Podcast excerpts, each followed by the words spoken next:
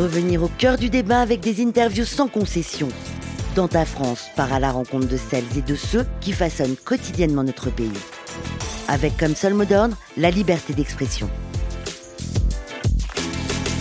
Dans ta France, petite escale dans le sud de la France, euh, dans les Alpes-Maritimes plus précisément à Cannes, nous faisons une petite pause chez Richard Hubert. Bonjour Richard. Bonjour Eric. On avait envie euh, d'une part de parler de votre de votre dernier livre qui s'appelle La résilience à porter demain, demain le lendemain d'aujourd'hui en fait. Hein, donc je précise pour euh, pour les auditeurs, publié chez Equilibris euh, Édition. On va y venir dans dans un instant.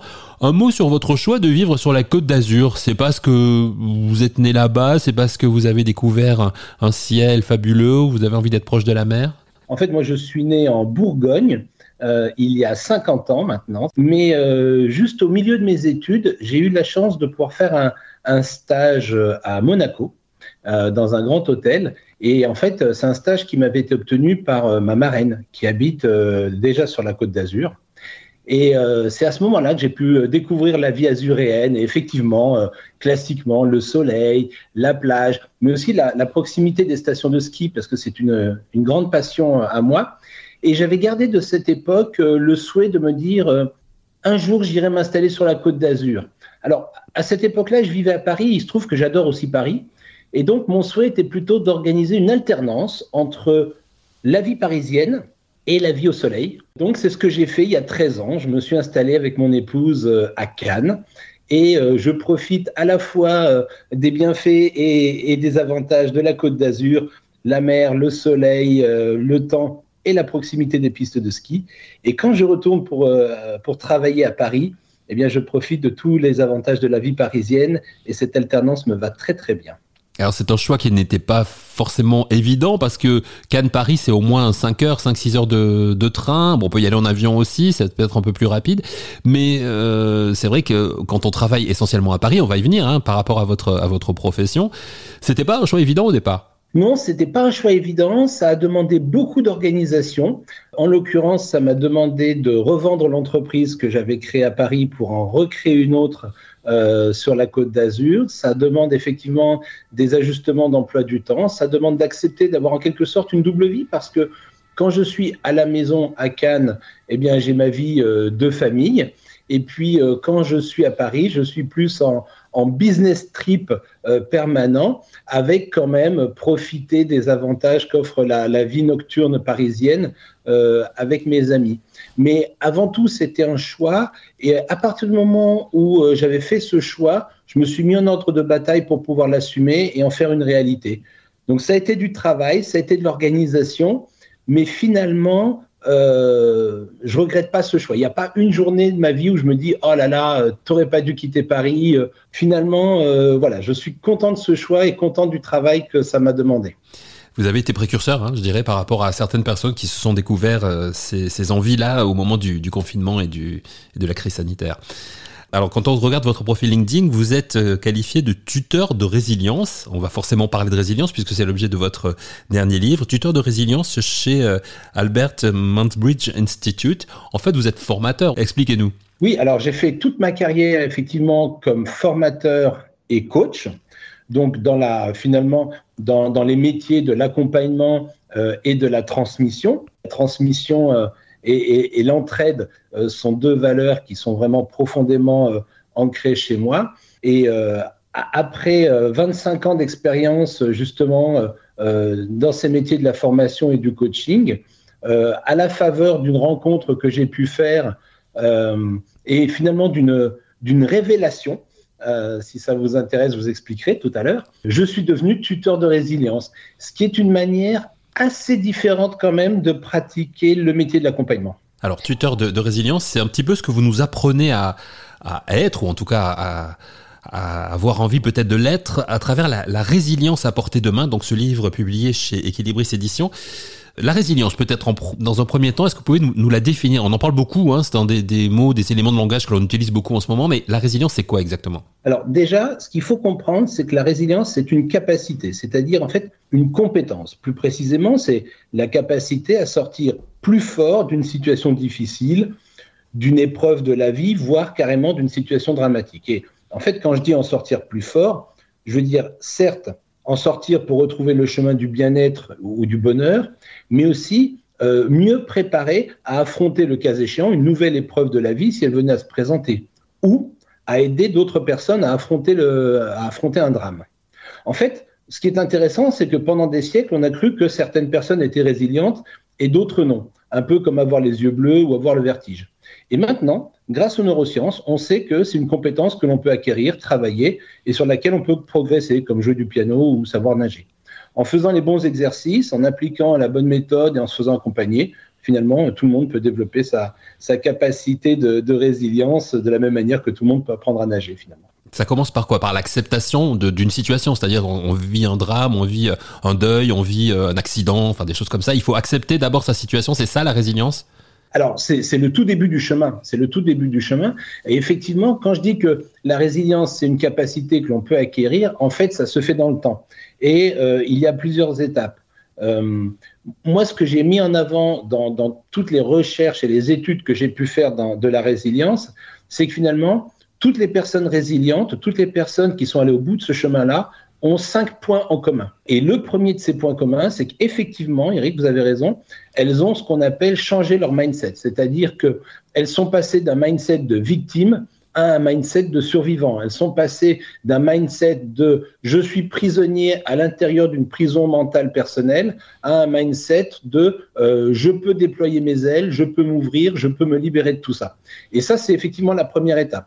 Et ensuite, il y a euh, d'autres étapes, comme par exemple se donner des autorisations nouvelles. J'ai le droit de faire certaines choses que je ne m'autorisais peut-être pas euh, avant. J'ai le droit d'opérer des changements dans ma vie. Euh, j'ai le droit éventuellement de bousculer les habitudes et bousculer la vision que les autres ont de moi. Il y a une troisième étape qui est le fait de se faire accompagner. Je ne connais aucun résilient qui ne se soit pas fait efficacement accompagner par un professionnel de la résilience, par des amis, par des proches, mais en tout cas, tous les résilients que j'ai pu euh, étudier, avec qui j'ai pu euh, converser, avec qui j'ai pu euh, avoir des, relations d'accompagnement, aucun n'est resté seul face à son problème. Et puis après, il y a deux autres étapes pour terminer le chemin de résilience qui sont essentielles. Toutes ces personnes que je connais et qui sont vraiment qualifiables de résilientes, à un moment ou à un autre de leur vie, se sont transcendées. C'est-à-dire qu'elles sont un petit peu sorties de leurs conditions limitées pour euh, exploser leurs barrières personnelles, pour bouger les lignes, euh, pour exploser les limites et pour devenir finalement euh, quelqu'un d'autre. Vous voyez, hmm. si on prend par exemple Grand Corps Malade, Fabien Marceau, bon, tout le monde connaît son histoire. il se destinait à être basketteur, prof de sport, et puis finalement il saute dans une piscine où il n'y avait pas d'eau ou pas assez d'eau. Et à ce moment-là, il devient tétraplégique. Trois ans de rééducation plus tard, il réapprend à marcher mais finalement, euh, finit le basket, etc. Et puis, euh, c'est là où il découvre euh, le slam, qui est une activité artistique. Et là, il se transcende. Là, il sort de sa condition de Fabien Marceau handicapé pour devenir grand corps malade, artiste, slammer, star international. Ça ne fait pas du jour au lendemain, ça prend 9 ans, mais il y a ce côté transcendance. Et en fait, tous les résilients, à un moment ou à un autre, se transcendent. Encore malade, c'est un bel exemple. D'ailleurs, euh, j'en dis pas plus, mais on, le retrouve dans, votre livre, La résilience à, portée de main. Alors ce livre, il est construit d'une façon particulière, à savoir, il commence par euh, des nouvelles, 14 nouvelles, et ensuite ça, ça, devient un guide. Alors ces nouvelles que vous avez écrites, est-ce que ce sont des retours d'expérience que vous avez pu euh, rencontrer? Est-ce que ce sont des choses que vous avez créées par rapport à des exemples? Expliquez-nous. D'où viennent ces, ces, ces 14 histoires totalement différentes les unes des autres d'ailleurs? Oui, alors c'est exactement ça, hein, Eric, tout à fait. Euh, ces nouvelles, elles sont vraiment inspirées du réel, du vécu et des gens que j'ai pu rencontrer, soit dans mes séances de, tutorat, d'accompagnement, des gens qui m'ont demandé de les aider, soit des gens que j'ai pu euh, observer parce que ce sont des personnalités publiques. Je pense par exemple à, Pauline Desrouledes euh, qui a perdu une jambe dans un accident de la route et qui, euh, en se réveillant à l'hôpital, euh, se rend compte qu'elle sera handicapée à jamais et qui dit eh ben, Vous savez quoi, c'est pas grave, moi je vais faire les Jeux paralympiques de Paris 2024 et qui est en passe d'y arriver. Hein. Aujourd'hui, on est à, à, à, quelques encablures de ces Jeux olympiques et on peut d'ores et déjà dire que Pauline Desrouledes a de fortes chances d'être qualifié pour ces Jeux olympiques. Et donc, euh, ces 14 nouvelles sont plus ou moins inspirées de, gens que j'ai pu connaître ou de personnalités publiques. Et, en fait, Pourquoi c'était important de commencer ce, livre par des nouvelles? Parce que dans les séances de tutorat que j'ai pu faire, je me suis rendu compte que pour pouvoir travailler efficacement sur un chemin de résilience et sur, euh, bah, comme je disais tout à l'heure, hein, la capacité à sortir plus fort d'une situation dramatique, il fallait d'abord distraire les tutorés et les inspirer. Et en fait, c'est l'objectif de cette première partie du livre. Ces 14 histoires courtes, leur objectif, c'est déjà de faire passer un bon moment de lecture, plaisant, divertissant. Quand on lit ces histoires, on ne pense plus au drame qui nous frappe, au malheur dont on est l'objet. On lit ces histoires, on a le sourire aux lèvres, on a la tête pleine de belles images.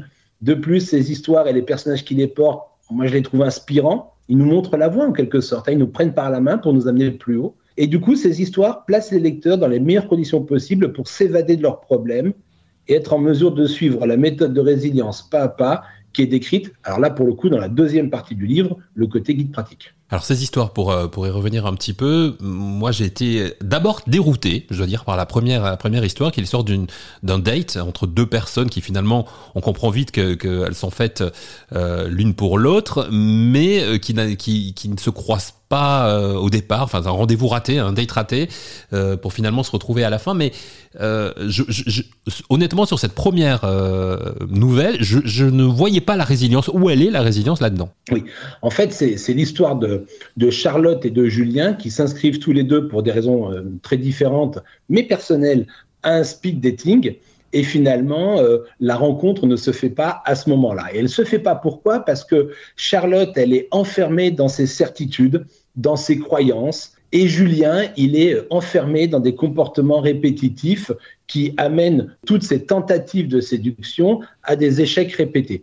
En fait, ils sont chacun enfermés dans un cercle vicieux euh, dans lequel ils, ils résistent au changement et ils font toujours plus de la même chose avec toujours plus du même résultat.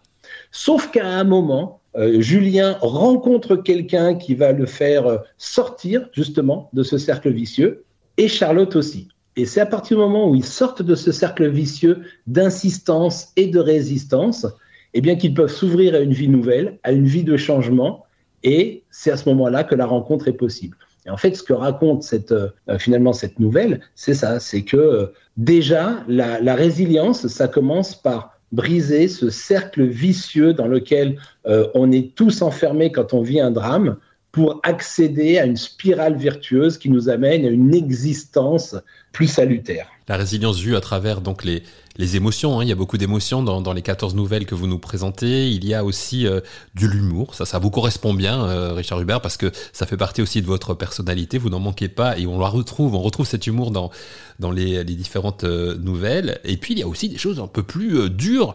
moi, il y a une nouvelle qui m'a qui m'a un peu traumatisé, je dois le dire.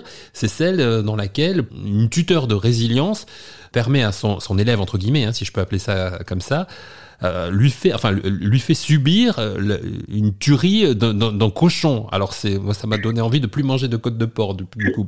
Mais, franchement, c'est cruel, quoi. C'était violent.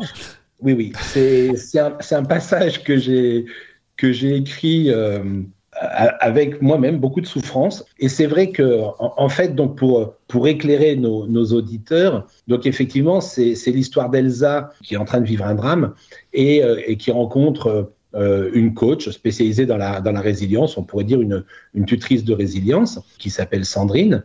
Et parmi les activités, exercices que Sandrine lui propose, il y a effectivement aller dans une ferme et assister à ce qu'on appelle la tuaille d'un cochon. Donc c'est le moment où on, où on, égorge le cochon, on le vide de son sang alors que le cochon est encore vivant, etc. Enfin bon. Et c'est vrai que je l'ai écrit avec des mots extrêmement dur parce que finalement, cette nouvelle illustre quelque chose qui est très important pour moi, c'est la différence entre ce que j'ai appelé les comportements poules et les comportements cochons. En fait, euh, euh, les comportements cochons, c'est tous les comportements qui visent à finalement vous vider de votre substance vitale. Vous voyez, quand vous êtes au travail et qu'on vous demande de travailler de nombreuses heures et qu'on valorise pas votre travail et que vous vous éteignez petit à petit et que ça peut terminer en dépression, en burn-out, etc. Eh bien, à ce moment-là, ce que vous donnez à votre patron, ce que vous donnez à votre client, ce n'est plus le fruit de votre travail, c'est carrément votre substance vitale. Et quand on veut faire une omelette au jambon, on a besoin d'œufs, on a besoin de jambon, sauf que pour prélever le jambon, on est obligé de tuer le cochon. le cochon, il se tue littéralement à la tâche. Il donne sa substance vitale pour l'omelette. Pour les poules, c'est complètement différent. Les poules, elles donnent qu'un œuf. Mais faire un œuf par jour pour la poule, ça ne la vide pas de sa substance vitale. La poule, toute sa vie, elle peut donner un œuf. Et en fait, l'histoire de cette nouvelle, c'est ça, c'est de savoir, et vous, vous, Eric, quand vous êtes au boulot, est-ce que vous êtes plutôt poule ou plutôt cochon? Est-ce que ce que vous donnez à vos auditeurs, à votre patron, à votre client, c'est un œuf par jour, un bel œuf, bien rond, bien gros? Attention, c'est exigeant, mais ce n'est qu'un œuf. Ou est-ce que ce que vous donnez, c'est une partie de vous-même et c'est votre substance vitale? Et pour faire ressentir les dangers des comportements cochons euh, à mes lecteurs, eh bien, je voulais les marquer, je voulais les frapper, je voulais vraiment qu'ils se disent, j'aimerais pas être à la place de ce cochon. Mais au fait, à la place de ce cochon, bah, j'y suis moi au boulot, j'y suis en famille. Quand je me fais maltraiter par mon conjoint, quand je me fais exploiter par l'ambiance familiale, je suis en train de faire le cochon. Je suis comme Rosie, je suis en train de mourir à la tâche. Et c'est ce que je voulais faire ressentir à, à mes lecteurs avec un passage effectivement. Alors, peut-être pas traumatisant, mais en tout cas, je m'en voudrais que vous vous priviez de côte de porc à cause de moi. non, mais en tout cas, c'est très efficace, je dois dire, parce qu'effectivement, on se retrouve véritablement dans, dans, dans, dans Rosie, ce, ce, cochon qui, euh, qui subit, euh, voilà. Et, aujourd'hui, ça parle beaucoup, je pense, au, euh, au milieu des, au DRH, à tous les managers des entreprises à qui on demande justement de de changer un petit peu leur comportement vis-à-vis de, enfin, on manage différemment aujourd'hui et ça rejoint exactement ce, ce, monde de l'entreprise. Je, conseille véritablement à tous nos, auditeurs de, de, se plonger dans, dans, cette nouvelle, enfin dans toutes les autres aussi. Il y en a une qui est particulièrement jubilatoire, je dois dire. C'est celle qui concerne Madame de Maintenon parce que euh, c'est un dialogue euh, tout au long du, c'est le règne de Louis XIV qui est revu, hein, en accéléré, mais à travers un dialogue sur les réseaux sociaux. Je dois dire que c'est extrêmement jubilatoire. D'où vous est venue cette idée euh, géniale, quoi. Alors en fait, il se trouve que j'aime beaucoup euh, l'histoire et euh, entre autres périodes que j'apprécie particulièrement, il, y a le, règne de Louis XIV qui par plusieurs aspects a été quelque chose de, vraiment de, phénoménal. Et en fait, euh, je me suis dit, un, jour, j'ai eu cette espèce de révélation et je me suis dit, mais finalement, la cour de Louis XIV, c'était un réseau social. Il y avait les, communications qu'on peut voir dans, les salons, donc les, les grandes déclamations en public. Euh, l'équivalent des postes sur un mur finalement que tout le monde peut lire. Il y avait les conversations, les messes basses, c'est l'équivalent des, messages privés. Il y avait euh, les trolls comme Bonne de Dicourt. Il y avait euh, les influenceuses beauté, donc toutes ces courtisanes qui arrivaient avec des toilettes incroyables, des recettes, des astuces, etc. Et finalement, je me suis dit, mais tous les archétypes qu'on voit sur Facebook aujourd'hui et les interactions qu'ils peuvent avoir, mais ça existait déjà à la cour de Louis XIV. Et donc j'ai eu cette idée de raconter finalement trois parcours de résilience euh, absolument euh, incroyables. Euh, celui de Madame de Maintenon, qui est donc, je le rappelle, née pauvre en prison, enfin, c'est-à-dire c'est une fille qui est née en prison d'un mm. père assassin et qui finit comme étant l'épouse du plus grand roi du monde. Enfin, je veux dire, en termes de, de, parcours de résilience, je ne crois pas qu'on puisse faire mieux. C'est euh, l'exemple historique. Je décris aussi dans cette nouvelle euh, le parcours de résilience de Jean de La Fontaine, qui est quelqu'un que j'apprécie particulièrement et, et, euh, et je m'inspire au quotidien de, de ses fables.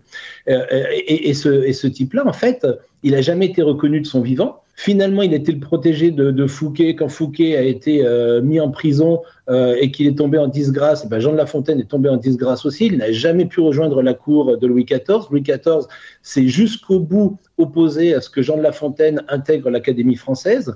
Bon, finalement, ça, a pu se faire quand même, et, ça a été un, très bel exemple de, de, résilience, plusieurs fois ruiné, plusieurs fois discrédité, et à chaque fois, il est revenu avec son travail, etc., jusqu'à la publication des fables, jusqu'à l'entrée à l'Académie française peu avant sa mort. Waouh Et le troisième parcours que je décris, c'est celui de Marie-Madeleine de Castille, qui est l'épouse de Fouquet et qui est finalement tombée en même temps que lui. Imaginez quand même qu'elle a mis 15 ans avant de pouvoir faire sa première visite à son mari en prison et que finalement, pour ne plus être séparée de lui, elle a préféré se faire enfermer innocente euh, en prison à côté de son mari pour pouvoir vivre les derniers instants de leur couple avec lui. Et je décris ces trois parcours avec des faits historiques et des choses qui sont tout à fait euh, réelles et vérifiables dans l'histoire de France, mais comme si ça se passait sur Facebook, avec des posts, avec des commentaires, avec des likes, avec des messages privés, avec des articles du Gorafi que j'ai rebaptisé La Gazette, qui était d'ailleurs un, organisme de presse tout à fait réel à cette époque-là, en traduisant en fait euh, l'histoire de France comme si elle s'était passée sur Facebook. Voilà, et c'est extrêmement jubilatoire. Euh, moi, je me suis régalé à lire cette nouvelle et j'invite nos auditeurs à le faire. C'est la dernière, c'est la quatorzième.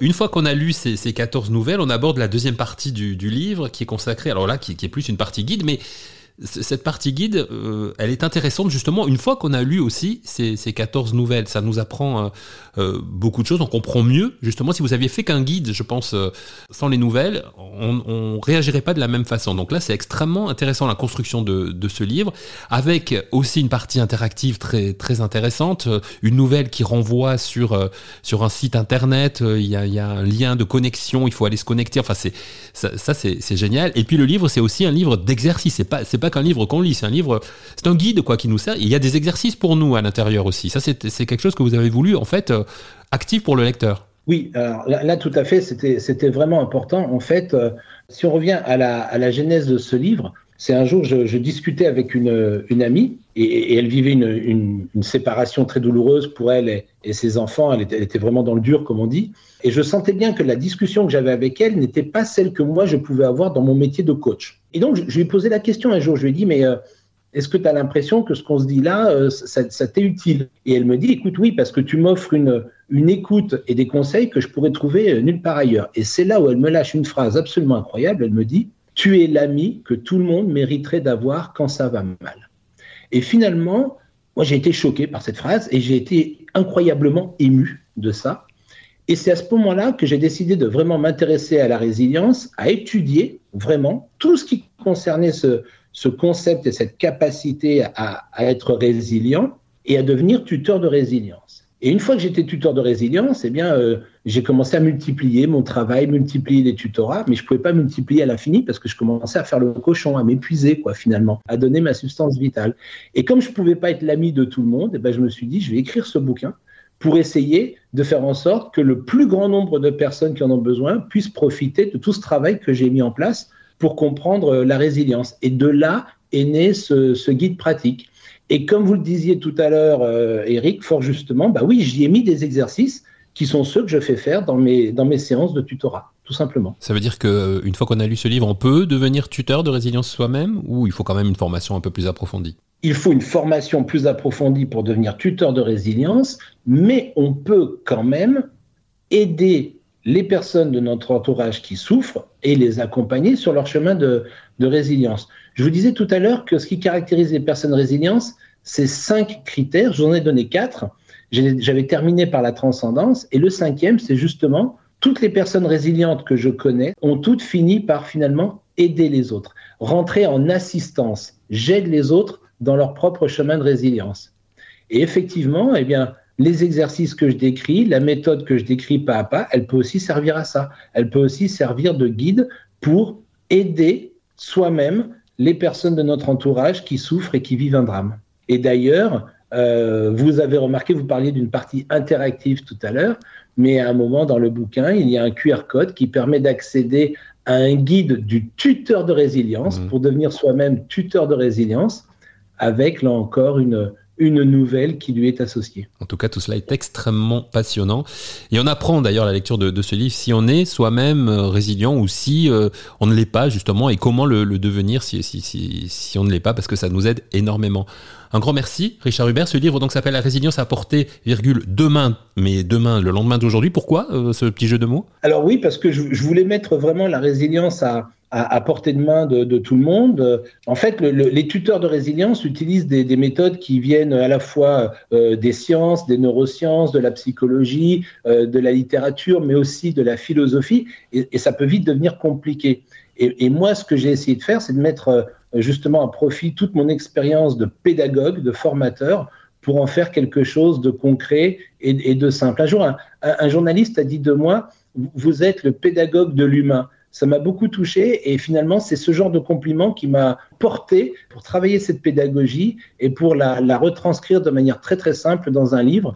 Et donc voilà, je voulais à la fois le mettre à portée de main et puis dire aux personnes qui me lisent, mais ta résilience, elle commence aujourd'hui et elle est valable dès demain. Quoi. Dès demain, tu te seras transformé. Un livre qui s'adresse à tout le monde, autant dans sa vie personnelle que dans sa vie professionnelle, et écrit d'une façon particulièrement intéressante et innovante. Merci beaucoup. Richard Hubert, ce livre s'appelle La résilience apportée demain. Il est publié chez Equilibris Éditions. On le trouve partout. On peut le trouver sur le, à partir du, site de l'éditeur également Exactement, à partir du site de l'éditeur, euh, sur Internet ou en librairie. Merci beaucoup. Merci à vous, Eric. Dans ta France, votre liberté d'expression. Un podcast Faire de lance.